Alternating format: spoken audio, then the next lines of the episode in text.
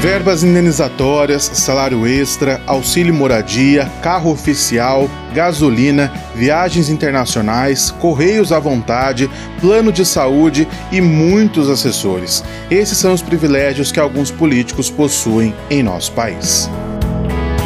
Precisamos falar de política. Tema de hoje: Privilégios.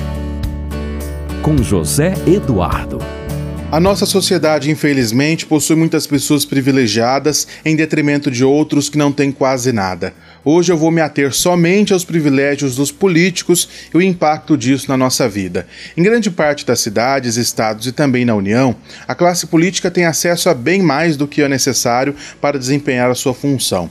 Eu não sou daqueles que pensam que o político, seja ele do executivo ou legislativo, tenha que receber salário mínimo ou atuar de graça. Eu já vi muitas campanhas nesse sentido. Eu acho que é hipocrisia, não é adequado. Se ele não ganhar um salário adequado, vai acabar tentando tirar dinheiro por fora. E essa é uma visão que eu tenho. Acredito que é preciso uma remuneração, sim, que seja justa e boas condições de trabalho. Mas qualquer coisa que passe disso eu já considero uh, como privilégio. Em um país onde as desigualdades sociais são tão gritantes, não é aceitável um deputado federal ter 30 mil reais de cota parlamentar, 100 mil reais para contratar pessoal e até ajuda de custo para fazer mudança.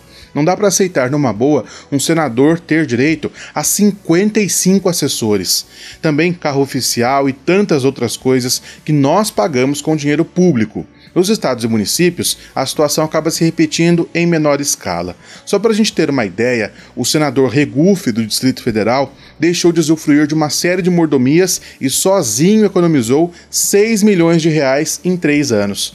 A Assembleia Legislativa de São Paulo foi um pouco mais tímida, mas também fez alguma coisa. Cortou o salário dos deputados em 30% e as verbas de gabinete em 40% no período da pandemia. São exemplos que mostram que é possível combater privilégios. Para isso é preciso entendimento e mobilização. Nós precisamos cobrar que os nossos recursos sejam investidos onde realmente há necessidade. Não é justo tantos privilégios para deputados e senadores em um país onde o auxílio emergencial não chega sequer a 200 reais. E essa redução de privilégios precisa ser em caráter permanente. E você, sabe como o político que você votou se posiciona a respeito desses privilégios? Muito obrigado e até semana que vem. Você ouviu? Precisamos falar de política.